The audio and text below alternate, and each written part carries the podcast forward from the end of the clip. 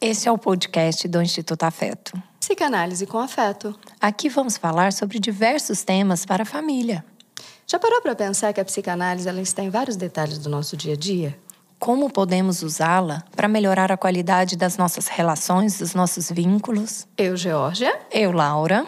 Nós, Instituto Afeto. Conversaremos com você semanalmente sobre temas variados como maternidade, parentalidade, gestar, parir, criar os filhos, sobre vínculos e relações.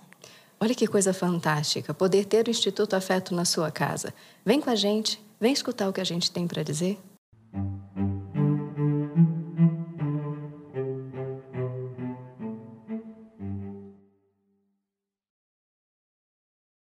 Sejam muito bem-vindos ao Instituto Afeto para mais um podcast. Eu, Jorge Bueno. Eu, Laura Drummond. Viemos hoje falar sobre um tema bastante delicado, né, Laura? Michele, a Laura vai apresentar a Michele para vocês, gente. Luto perinatal, gestacional. Gente, que coisa complicada. Esse tal do luto não é algo fácil. A gente vai falar sobre isso, né, Laura? Porque nesse mês a gente tem uma data especial, né? Sim. Vamos começar apresentando a Michelle, a nossa Isso. convidada especial para falar sobre esse tema. É, não tem como a gente não lembrar da Michelle quando a gente fala nessa área, porque ela tem um trabalho maravilhoso Isso. sendo desenvolvido, uhum. que é o amor no céu. Michele Castro, psicóloga, doula, professora universitária, coordenadora do curso de psicologia da Unicamburi, e idealizadora Isso. e coordenadora do projeto Amor no Céu. Seja bem-vinda, Michele. Bem-vinda, Michele. Muito obrigada.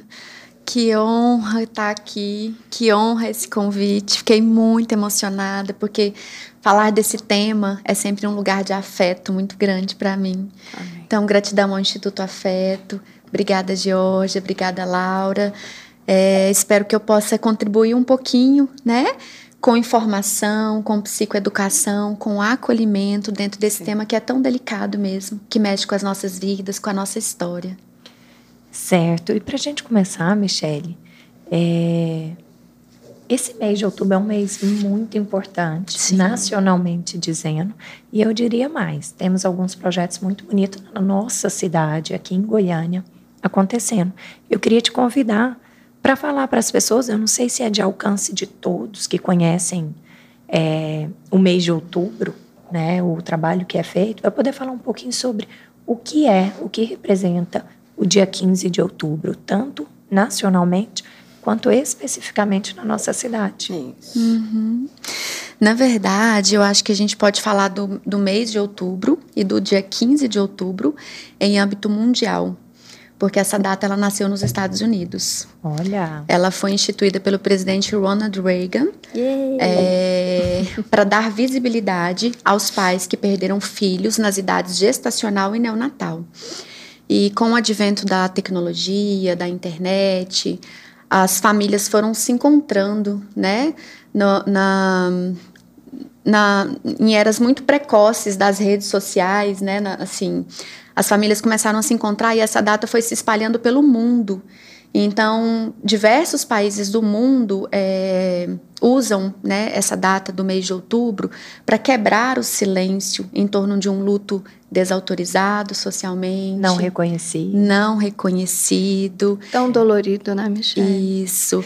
Essa, essa, essa data deu uma ampliada no sentido, se eu não estiver enganada, é, há pouco tempo eu comecei a escutar também um luto da primeira infância. Sim, sim. Né? Sim. Antes era mais gestacional e neonatal, uhum. e agora estende a primeira infância também, que já é um luto que é mais reconhecido, né, Michelle? Sim, porque existe a materialidade, né? Sim. Existe o objeto e as pessoas tendem a reconhecer um luto quando tem um objeto. No caso de uma perda gestacional e até uma perda neonatal bem precoce, né, até por volta de 28 dias, a sociedade não teve contato com aquela pessoa que nasceu ou com aquela pessoa que foi gestada. Então a sociedade tem dificuldade de reconhecer aquela existência. De né? reconhecer, reconhecer aquele sofrimento, aquele luto, Isso. né? Isso. Que ele é um processo interno uhum. dos pais que ele vivenciaram. Exato. Olha a... só, eu fiquei pensando aí, né? Vocês estão falando, eu falei, pensei assim, a morte para muitos ainda é um tabu, Sim. né? Falar sobre isso, porque quando a ordem natural ela é quebrada, rompe-se então, né? Essa ordem rompe-se então, um filho morre, né? Ou aquele que acabou de nascer, ou aquele uhum. que foi está sendo gestado, e quando essa essa, essa, esse rompimento, ele fala do rompimento das nossas próprias expectativas e fantasias, uhum. né, de uma vida de construção de um novo lugar, de um novo papel, de uma nova identidade, uhum. como pai, como mãe, como ser humano, né, a partir do momento que a gente produz um, um outro ser humano.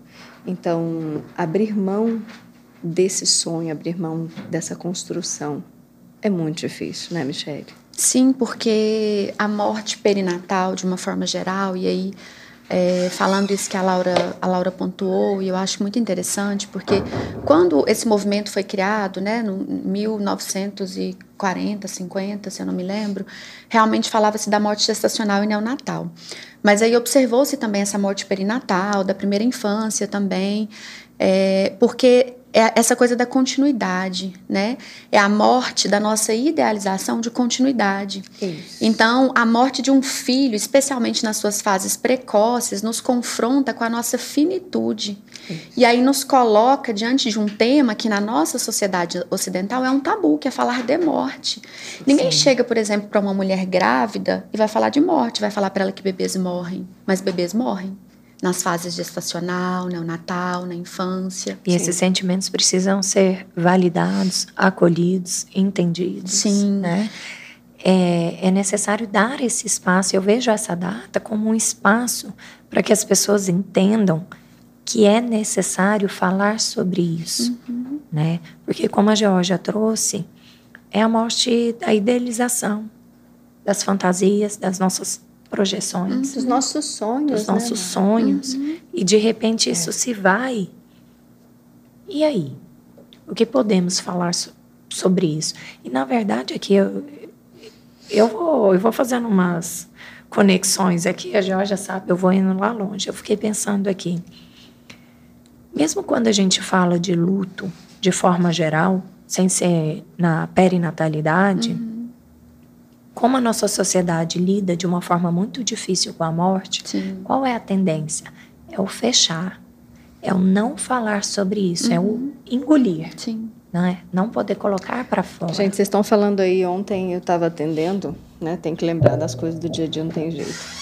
É, eu estava terminando meus atendimentos de ontem, sábado, e uma paciente começou a ligar, insistentemente. Eu falei, opa, ela é, ela é uma adolescente, e Aí eu pedi licença, porque eu vi que ela estava né, bastante insistente. Ela me ligou de vídeo, chorando, desesperada, que o avô havia falecido naquele momento, que a primeira pessoa que ela pensou em ligar uhum. né, foi para mim.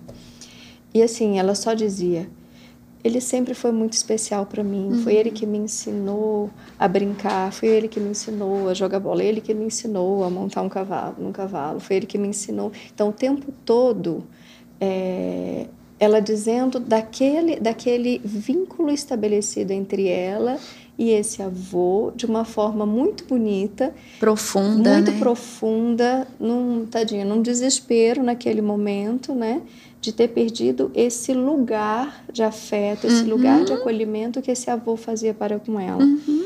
E ao mesmo tempo o que eu coloquei para ela foi: mas e ele? Porque muitas vezes, para a gente poder falar sobre esse luto, a gente tem que abrir esse espaço para que o indivíduo fale sobre essa dor, que ele se sinta acolhido na sua falta, Sim. na sua dor, mas ao mesmo tempo. Vamos lembrar do vovô? O vovô estava com câncer, o vovô estava dodói, uhum. o vovô já estava, né? Já aguardando já há algum tempo esse lugar, né? Tem uma frase que representa exatamente isso que eu gosto muito, uhum. que é quando alguém morre, vive em nós através da memória. Sim. Isso. É. Então, não tem como não se emocionar diante desse lugar. É muito então, afeto, gente, é, é, muito amor. É tão linda essa lembrança, Sim. né? A gente não. Aí eu fiquei pensando assim, ela falando e eu pensando, falando, olha, existe o seu lugar, Sim. o lugar da sua falta, mas existe o lugar do vovô, uhum. que é o lugar que agora ele está bem, é. dentro da crença dela, uhum. dentro daquilo que ela, né, a família acredita.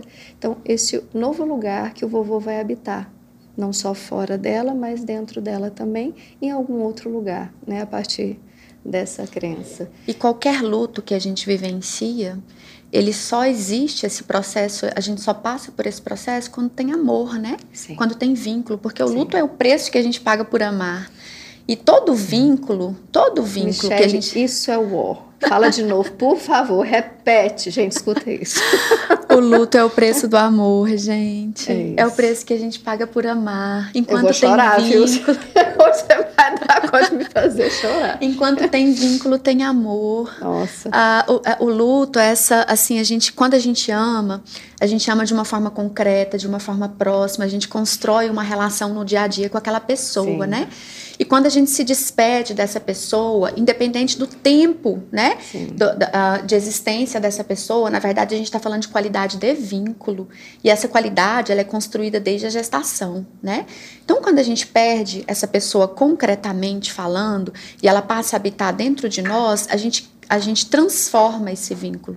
O vínculo ele chega para a gente de outra forma, porque a gente não tem mais a presença física, mas nós temos toda uma memória construída, todo um amor que foi gerado Sim. através de sonhos, através de expectativas, através do não vivido, né? Dos planos, dos projetos que foram abortados, que foram silenciados.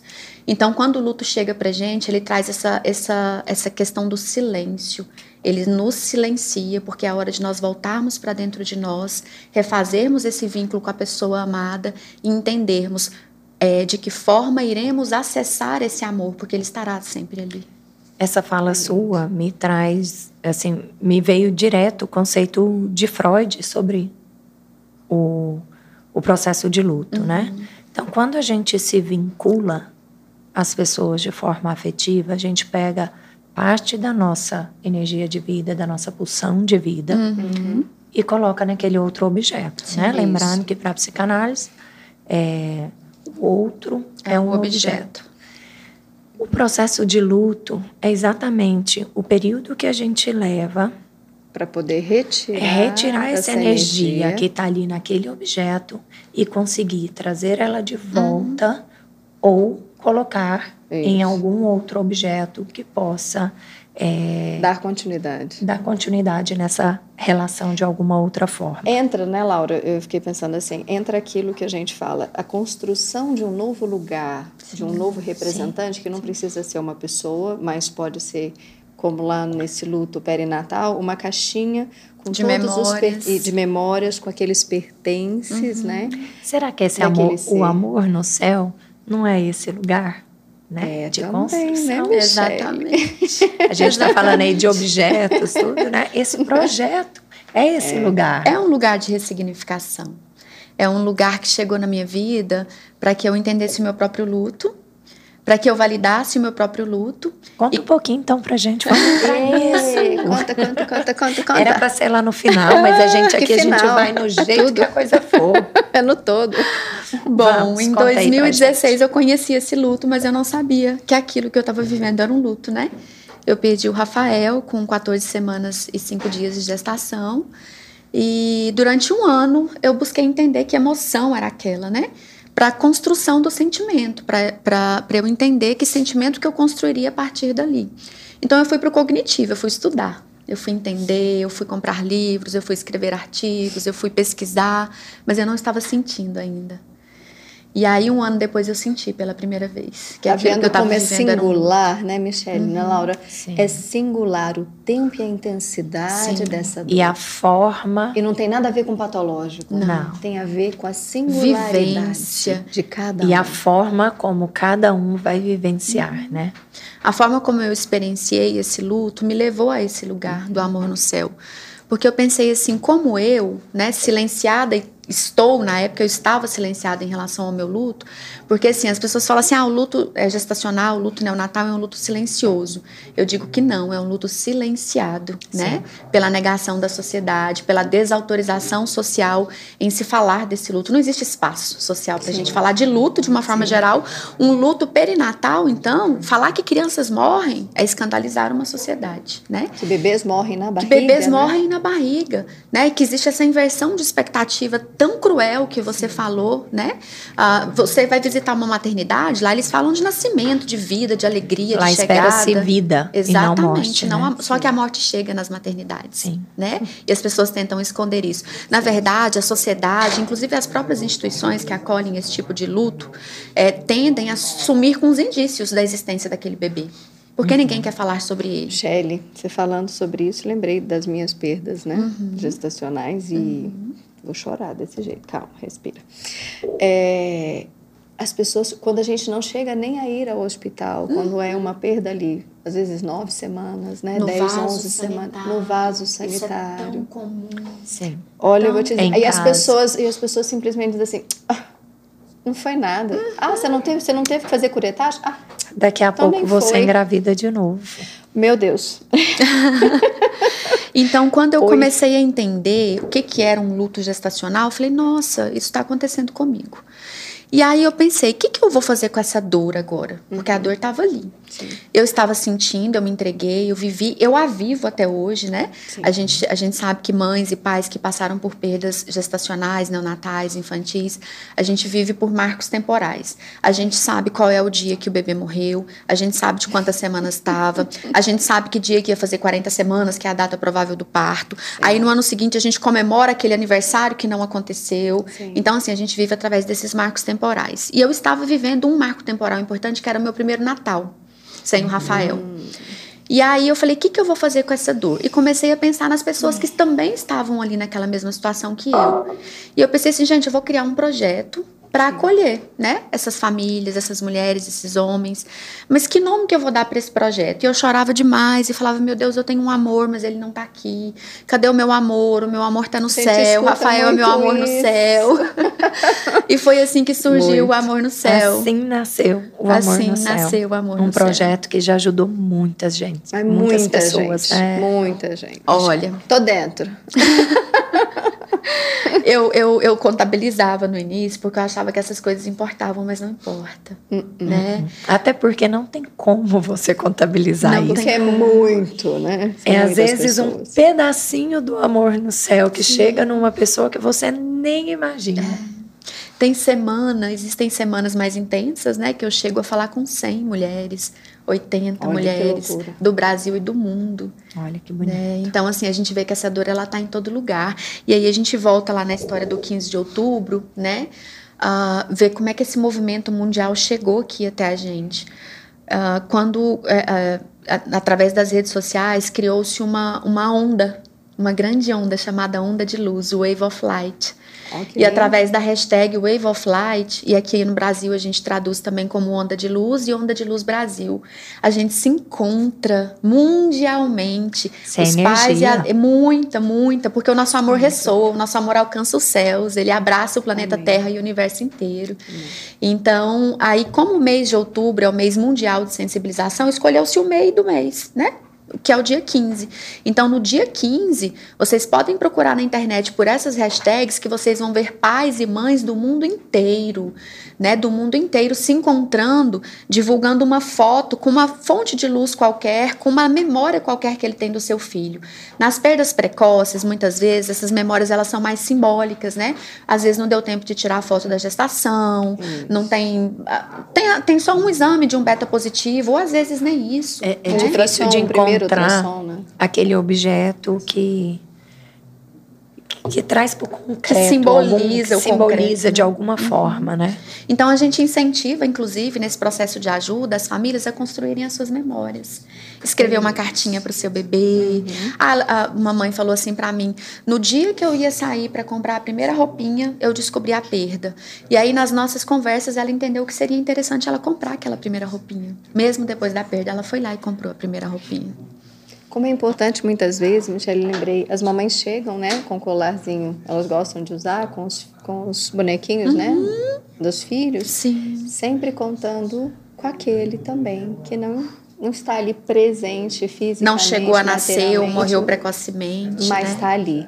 Quantos filhos você Esses tem? bebês né? A estão gente na nossa árvore assim. genealógica, Sim. né? Eu lembrei aqui é, de uma história. É, eu vou até dizer da minha irmã, eu tenho certeza que ela não se importa. Ela teve uma perda gestacional, ela tem É, são quatro filhos, né? É, o terceiro foi esse com uma perda muito precoce uhum. de, eu acredito que ela estava de oito para nove semanas. semanas. É. Uhum. E e aí ela resolveu fazer uma tatuagem com o nome dos filhos. Então essa criança, para ela assim, ainda não tinha um nome, ela ainda não tinha certeza do sexo, então ela foi lá e fez o nome do mais velho, da segunda, uma estrelinha e o nome do terceiro é uma forma simbólica sim, muito sim, bonita. E quando você conversa com os próprios irmãos ali, o mais novinho tem cinco anos, ele consegue dizer quem é, ai, quem é aquela estrelinha, uhum. né?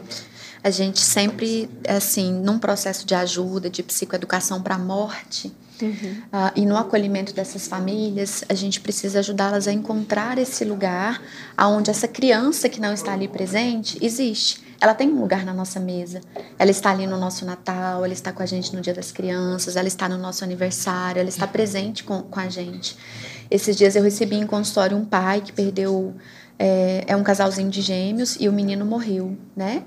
E agora, em dezembro, ele vai correr, ele corre a São Silvestre todo ano. E ele falou que sonhou muito estar ali com aquele carrinho de gêmeos, né, correndo com os dois. Eu falei: leva o seu carrinho de gêmeos leva o seu bebê, né? Ele tem um nome, leva o seu bebê para correr com você. Não só a menina, mas o menino que não está aqui, ele estará lá de outra forma.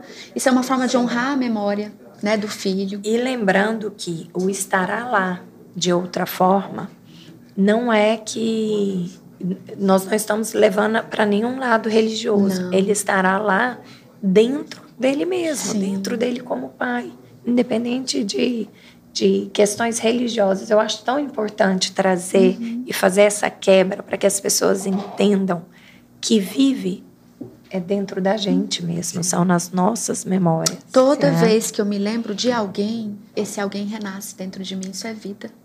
É tão interessante isso que vocês estão falando. Uh, tem aquele filme é, que fala sobre luto. É, é, um desenho da Disney. Lembra? Agora, Qual deles? um mexicano. Ah, Viva Viva ah, a Vida, né? Viva, é, que é falar, Viva a Vida é, por, é uma festa? É, isso, Viva a Vida é uma festa. Onde eles falam que as pessoas que são esquecidas, elas desaparecem. Aí elas morrem. Elas morrem de verdade. É verdade. Aquelas que são lembradas... Não morrem jamais. Não morrem jamais. É isso. Então, é justamente... É sobre isso, Jorge, É justamente sobre é isso. É sobre isso. Isso. isso. É, gostaria de colocar assim fazer uma pergunta. Então tá, estamos falando aqui da importância do luto, né? Uhum. É, o que, que significa esse luto e quando que a gente consegue olhar e perceber que aquele luto ele porque assim a sociedade ela cobra muito uhum. através de validade Uhum. É, mas já tem um ano que aconteceu. Você vai ficar aí até hoje, você vai chorar até hoje. Uhum. Nossa, tem cinco anos. Uhum. É, e aí até me veio aquela fala sua sobre os marcos temporais. Os uhum. marcos temporais é. são fases que para sempre vão ser lembradas. Sim. Mas sua, existe uma cobrança, às vezes. É, eu digo social, mas óbvio que quem faz essas cobranças são pessoas mais próximas, em função de crenças sociais. Então, o que seria um, um luto é, que a gente poderia considerar que ele está ali como um patológico? Existe um tempo de validade para esse luto? Uhum. É, eu acho que a gente precisa refletir um pouquinho em cima disso, para que as pessoas que estejam escutando consigam entender, porque o nosso objetivo aqui é exatamente é, alertar e atingir uhum. o quanto mais pessoas para que elas entendam sobre esse processo e sejam pessoas facilitadoras, acolhedoras uhum. das pessoas que passam por esses Isso. momentos e precisam disso, né? Uhum. É, você falando, eu me lembrei de mais um caso também de atendimento do amor no céu. Ah, a, a, havia uma, houve uma perda, né, com 20 e algumas semanas de gestação. No dia que fez 30 dias dessa perda, o esposo estava na sala e a esposa estava no quarto chorando. E aí, depois a gente não sei se vai dar tempo da gente falar um pouquinho dessa questão do luto do homem, né? Como é que ele vive essa, essa manifestação do luto. Mas nesse Sim. caso interessante, o esposo estava na sala e mandou um WhatsApp para ela. Amor, vem pra sala, né? Vem assistir filme comigo. Ela, não, amor, eu não tô bem, né? É, deixa eu aqui chorando.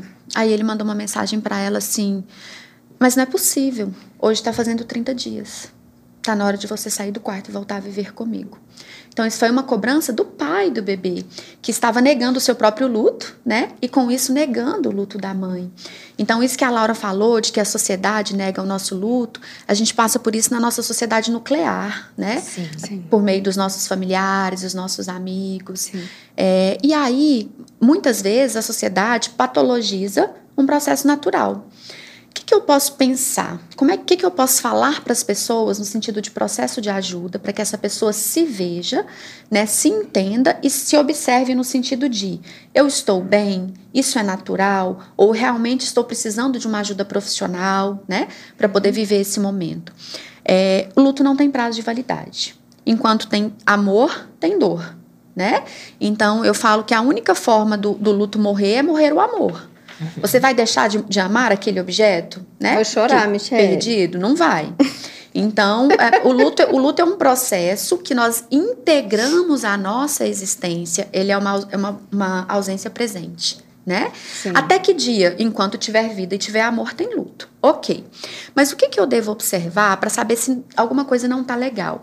Aí a gente começa a observar os sinais e sintomas que vêm através daquela Isso. vivência, Uhum. daquela experiência que é única. Sim. Se eu estou vivendo um marco temporal, ou se eu, sei lá, um gatilho, eu vi uma criança de 5 anos e aquela criança me lembrou como meu filho poderia ter sido. Meu filho já morreu há 5 anos, ele morreu precocemente. Sim.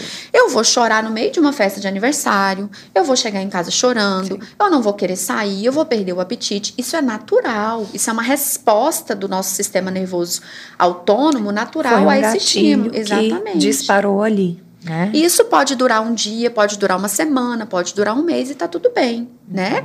Agora, o que, que eu devo observar? Como está a minha vida concreta, né? Porque, assim, uma outra coisa interessante que eu acho que é importante falar sobre o luto, porque o luto, no luto, eu preciso me adaptar, é um processo de adaptação a um mundo já adaptado. O mundo já está adaptado à minha perda. Eu é que estou me adaptando à minha perda.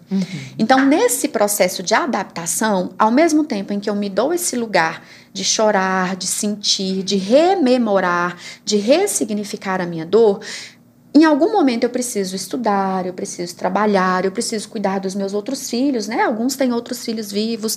Eu continuo sendo esposa, mãe, filha, amiga. Então existe um processo social que já fazia parte da minha vida e esse processo so- social ele vai continuar, porque ainda há vida Sim, né?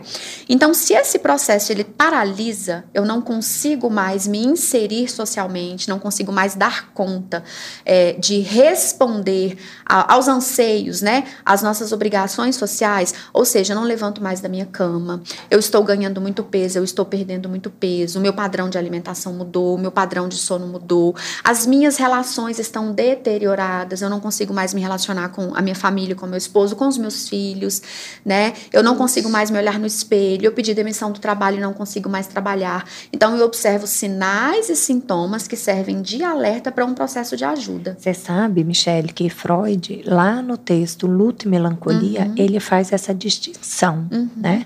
Lá há quantos, Quantos anos atrás, né? Isso Ele- sempre existiu, né, gente? É, ele fala que o luto é a aceitação da morte que pende para a vida. Sim. E a melancolia, ela pende para a morte. É Exato. como se a pessoa não parasse de sofrer, né? Essa tentativa de retomar é, é como se não conseguisse essa retomada das questões básicas da vida que você disse. Agora, uma coisa que eu acho muito importante a gente colocar é não é no, na semana seguinte ou no mês seguinte que aconteceu aquela perda que ela precisa conseguir retomar tudo isso. Que crueldade isso, Que né? crueldade, né? Primeiro, precisa pegar toda essa energia, voltar-se para dentro de si, para que consiga fazer esse processo de elaboração e aí sim conseguir caminhar. Ó, uma coisa que a gente precisa lembrar é que existe uma desestruturação do nosso próprio composto, Nossa. que é emocional, Uhum. biológico, cognitivo, espiritual. E toda essa decomposição, ela vai estar alterando o nosso sistema imunológico Sim. e a gente vai ficar mais suscetível a qualquer outro tipo de né, enfermidade. Então, o luto é um lugar que a gente deveria acolher quem tem tá vendo, né? Quem tem condições. sai, sai. Oi, oi, oi. Esse negócio pega. É um lugar que deve ser acolhido. Eu falo, a pessoa que passa, né, que está passando por esse processo, ela precisa desse acolhimento para que ela, então, essa suscetibilidade, né, que não é só física, mas também emocional, mental, né, de todo o composto dela, para que ela não fique tão à mercê porque não só então suscetível a doenças, mas também existe um maior índice de mortalidade, assim como a Laura disse, essa propensão para a vida, uhum. diferente da propensão para, a morte, morte, né? Do luto para a melancolia, uhum. para que a pessoa ela não caia nesse lugar de morte, uhum. e sim num lugar de possibilidade de construção de um novo lugar. A gente falando aí sobre amor. A gente falando aí sobre essa questão social, é, de forma geral, um, uma das formas que eu acho que é importante, assim, a gente falou então, é, como reconhecer né, esse luto que realmente está difícil, que precisa de um trabalho, de um, de um olhar mais próximo, é, que precisa desse acolhimento. E também o seguinte: quais são as formas possíveis de auxiliar alguém né? Sem ser uma terapia, uma uhum. psicoterapia, um encaminhamento profissional, para auxiliar para que uma pessoa consiga passar por uma elaboração uhum. de forma satisfatória do seu próprio luto. Uhum. Dá espaço para que aquela pessoa fale sobre, fale sobre isso, fale sobre os sonhos que se perderam, uhum. é, as perdas que aconteceram, sobre os sonhos que se foram.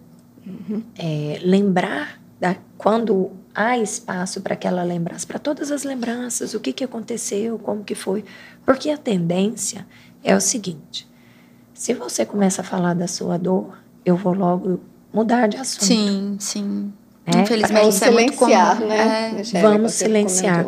Inclusive, Por favor, não silenciem a nossa silencie. dor. Nós amamos falar dos nossos filhos. E eu vou fazer até um merchandise aqui, porque eu acabei de me lembrar que a partir dessa, desse olhar nosso, é, lá no Instituto Afeto, nós criamos um diário. Sim, lindo, lindo, é, lindo. Sabemos lindo, que lindo. a fala ela auxilia na elaboração. Algumas pessoas têm dificuldade com a fala. A escrita é terapêutica. Então, nós fizemos um diário é, exatamente para poder auxiliar nessas memórias, dessas perdas que acontecem. Então, nós temos um diário é, para lidar com, com luto. Olha, e vou dizer para vocês... Maravilhoso, gente. A gente, como esse nosso diário, né? Ele tem ajudado Sim. muitas pessoas. Sim. É, eu tive uma, uma, uma avó que trouxe a neta uhum. Para né, cuidados psicoterápicos e, e ela perdeu uma filha há coisa assim, há mais de 20 anos atrás. E ela viu lá sentada na recepção aguardando, né, ela viu lá o diário Serena Saudade, ela viu ele e falou assim, o que que é? Ela, ela perguntou, eu comentei, ela falou assim, nossa, me deu saudade. E a minha saudade, ela é serena. Oh. Aí eu falei, é seu, pode pegar.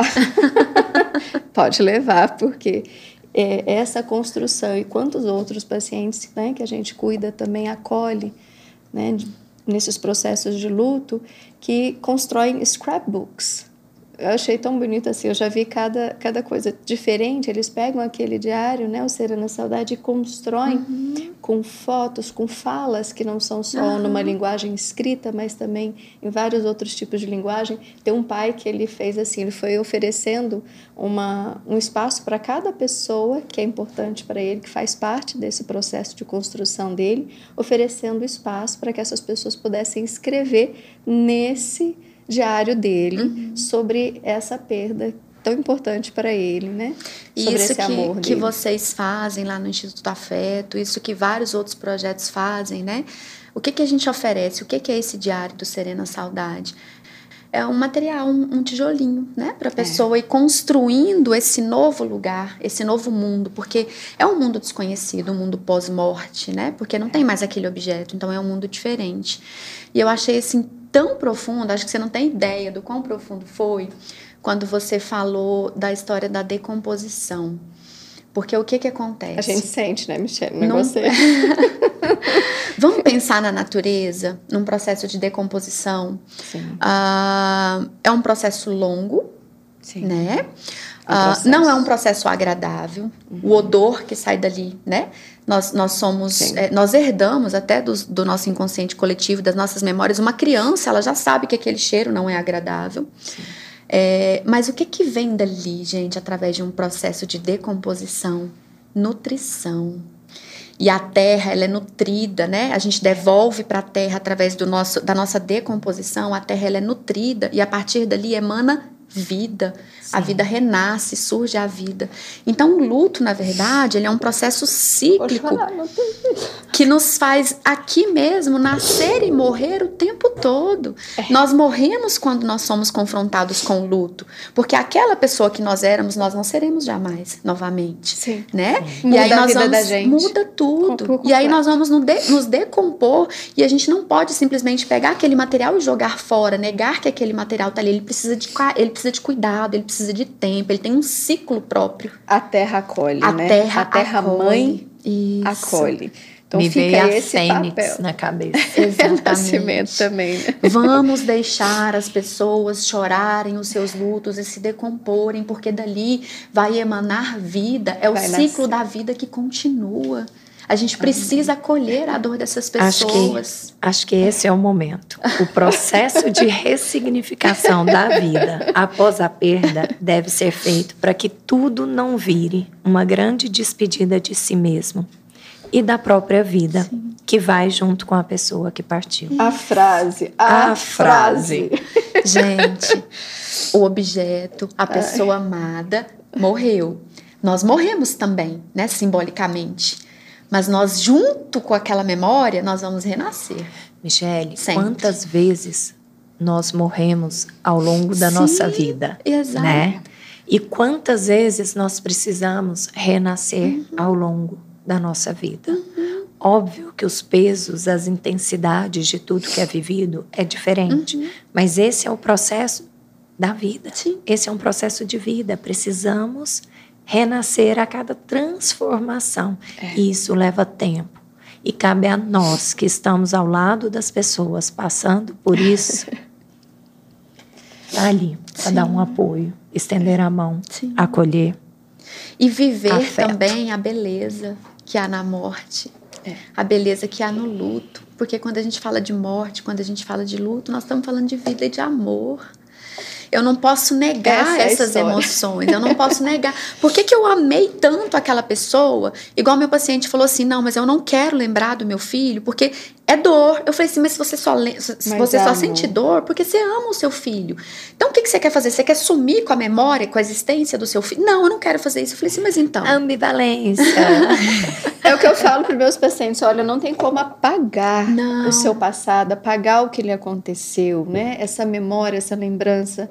Isso vai existir sempre. Você, você ama é que nem uma o seu cicatriz. filho. Você ama o seu filho, mas ele está morto. Mas você ama. Sim, é, é, assim que eu falo, vai ficar lá uma marquinha, Sim. porque isso é a lembrança, isso é a memória. Porém, isso não vai doer mais. Vai chegar um momento que não vai doer mais. Eu acho Esse que é o sofrimento, né? é o né? sofrer. O, a, o, sofrimento investido, aquela energia de sofrimento, ela, ela, se transforma em outra coisa. Mas às vezes isso. você pega numa cicatriz, você sente a pele diferente, sensível. É tem, diferente, tem esse algo diferente lá, né? Então a gente fala que a gente precisa dar as mãos. E, é, é, gente, falar de luto, falar de morte, tem que ter muita coragem. É um ato de coragem. É, é um, um, ato, de, de coragem, coragem, você chegar para uma mãe de é. anjo, uma mãe que perdeu o seu filho no dia das mães e falar Feliz Dia das Mães. Isso é um ato de coragem. É. Né? É um ato de coragem numa mesa de Natal, numa ceia de Natal, daqui a pouco chega o Natal. Eu falo que outubro já é quase Natal, né? É. É, numa mesa de Natal, você brindar a vida e falar o nome daquele bebê, daquela criança que morreu. Mas isso também é um ato de amor, né? É um ato de coragem você também pedir auxílio para lidar com aquela dor Sim. que você não está dando conta de Sim. lidar, porque é, a tristeza ela não é igual à fraqueza. Não, ela é um processo. Eu falo que coragem isso é humanidade, é, gente. A gente diz assim, coragem é mesmo com medo, eu sustento o meu desejo. Uhum. Então, Sim. ter coragem é sustentar o seu desejo. Uhum. É um ato de coragem. De ir pra frente. É, você falando aí me veio uma fala. É um ato de coragem alguém te perguntar: Você tem filhos? E tem. você dizer: Tenho, mesmo que seus filhos não estejam vivos. Exatamente. E eu falei isso pensando especificamente em casos. É, casos de consultório mesmo, que a gente sabe que a pessoa vira e fala assim: Eu não sei nem o que responder. Uhum. Você tem filhos? Então é sim, eu tenho filhos. Eu amo. Aonde tem amor, tem vida. Tem vida. Aonde tem amor, tem continuidade. Hum. Aonde tem amor, é onde a gente quer estar. Jorge falou agora das ambivalências, né? Dos paradoxos. Uh, tem morte, mas tem vida. É. Sim. Né? É... é uma forma de ressignificar, né? Sim. Sim. Sim. Acredito que Estamos passando do tempo. Opa. Acho que a gente podia ficar aqui, ó, mais uma hora falando sobre. Não, mas isso. acho que tem uma coisa que a gente precisa falar antes de encerrar. Eu queria falar da lei Gregório do ah, Por favor. Então vamos e do papel do psicólogo nessa história toda. Acho para a gente poder fazer o wrap up aqui. Papel do psicólogo, se a gente for assim também olhar, a gente precisava muito falar de toda essa equipe que acompanha essa pessoa, porque Nossa, às vezes. tem coisa demais. Porque quando a gente está falando também assim de uma perda gestacional e neonatal uhum. tem toda uma outra equipe multidisciplinar Sim. que está envolvida, que merece um olhar especial também. Sim. Quem cuida do cuidador, né, Laura? Quem cuida do cuidador. Sim. Mas vamos, vamos... Fala da, da, da lei para a gente primeiro. Então, aí dentro desse movimento né, mundial do, do, da sensibilização ao luto gestacional e neonatal, a Laura Gente, é incrível essa conexão aqui, né? Ela falou da, da, da perinatalidade, do, da infan, do infantil. Então, é, a Sherloma e o, e o Felipe, um casal que tiveram uma perda neonatal, é, também pensaram como ajudar, né? Como, como prestar esse serviço de acolhimento. E como eles são dessa área mais jurídica, do Tribunal de Justiça, eles pensaram em quê? Em lei, né? E aí eles propuseram para um vereador é, uma, uma lei de que acolhesse essas famílias. Então, assim surgiu a Lei Gregório, que é a Lei 10.408, que foi sancionada no 15 de outubro de Nossa, 2019. Ok, okay. eu tô Eu lembro direito. A gente lembra. Ah, e, e, depois que passou pela Nossa. segunda plenária, né, antes de ir para a sanção do prefeito, a gente ficou hum. assim, meu Deus, será que a gente queria muito que fosse sancionado no dia 15 de outubro, mas em tese não daria tempo, porque né, tem um trâmite Sim. aí. Uhum. E nós começamos a fazer uma pressãozinha, por favor, é uma data muito importante. E aí o que, que nós planejamos? Nós vamos comprar balões brancos, escrever o nome dos nossos bebês e vamos para a porta do passo. Se o prefeito sancionar no dia 15, a gente vai soltar esses balões. Nossa, se ele não sancionar, Foi muito se ele não bonito. sancionar, Ai. nós vamos prender esses balões na porta do passe e vamos ficar renovando os balões até ele sancionar. Acho que dois dias, três dias antes, o vereador ligou para a gente e avisou. Ele não só vai sancionar no dia 15, como ele vai descer do gabinete e vai fazer um evento lá embaixo. Vou chorar. Então, né? assim, e o prefeito soltou balões brancos, nós sancionamos a Lei Gregório, nós somos a primeira capital brasileira né, a criar uma semana no calendário oficial do município. Então, a semana de sensibilização à perda gestacional, neonatal e infantil faz parte do calendário oficial do nosso município. Ela é uma iniciativa legal para que o município se comprometa a realizar ações de atenção a essas famílias, né, que passaram por essas perdas e sensibilizar e disseminar essas informações. Esse ano de 2021 quando será, quais, Quais são as datas dessa semana? Vamos nós teremos a segunda. Aqui. Então, a semana foi sancionada em 2019. Em 2020, nós fizemos a primeira semana. Em 2021, faremos a segunda semana. A nossa semana vai acontecer do dia 13, por causa do feriado, né? Então, nós pegamos do dia 13 ao dia 15. E nós vamos terminar no dia 15 de outubro com uma grande onda de luz lá no Bosque dos Anjos, que foi inaugurado no dia 1 de dezembro de 2019. Um grande memorial ao amor lindo, e à saudade, lindo, lindo. onde os pais podem plantar o seu amor, né? E junto com a Lei Gregório, antes do Bosque dos Anjos veio também o provimento número 30 do Tribunal de Justiça, que tem força de lei, que faculta aos pais de bebês natimortos de colocarem o nome dos seus filhos Nossa. nas certidões. Olha né? e, esse, e esse provimento tem valor retroativo. Os pais é, que já tiveram seus filhos natimortos, que vão nos, iam nos cartórios e estava lá registrado, é, natimorto de fulano e fulana, agora ele pode colocar o nome, o sobrenome, pode mudar a lápide do bebê, né? pode, pode concretizar. E assim, tem uma frase muito linda ainda aqui do provimento, que ele diz assim, ó, esse provimento ele regulamenta o assento do óbito fetal, facultando aos pais a identificação do filho natimorto, é, e aí ele diz aqui, ó, Uh, considerando que a dignidade. Isso está no provimento, isso é um documento oficial, tá? Considerando que a dignidade humana é um atributo que se encontra inserido nas principais legislações é, constitucionais moder modernas. Aí é que ele fala que essa finalidade né, de dar nome para esses bebês é dignificar a existência humana. Amém. Coisa é isso que o nosso trabalho faz. É né? lindo. Parabéns para todos os envolvidos nessa conquista. Realmente é um Essa conquista é nossa. Toda, de Maravilhosa. Não, eu fico Gratidão muito ao Instituto Afeto por tudo que vocês têm feito também nesse, dentro desse tema e nesse acolhimento a essas famílias tão carentes de afeto, né? De, de amor, Michele, de validação. Muito obrigada pelo acolhimento. Eu que agradeço. É o que eu consigo falar. Eu que agradeço. Porque você sabe que você também você. me acolheu. Te vejo, viu, Jorge? Eu vejo a sua dor e valido a sua dor. É muito especial isso. Esse, esse programa é muito. é muito especial. Esse mês é um mês muito especial. Esse Sim. tema é um tema muito especial. Gente, o mês de outubro é um mês pra gente amar e chorar e viver intensamente. Sim, com certeza. É com isso certeza. aí. Então fica para você o Instituto Afeto na sua, na sua casa, casa, com, com você. você.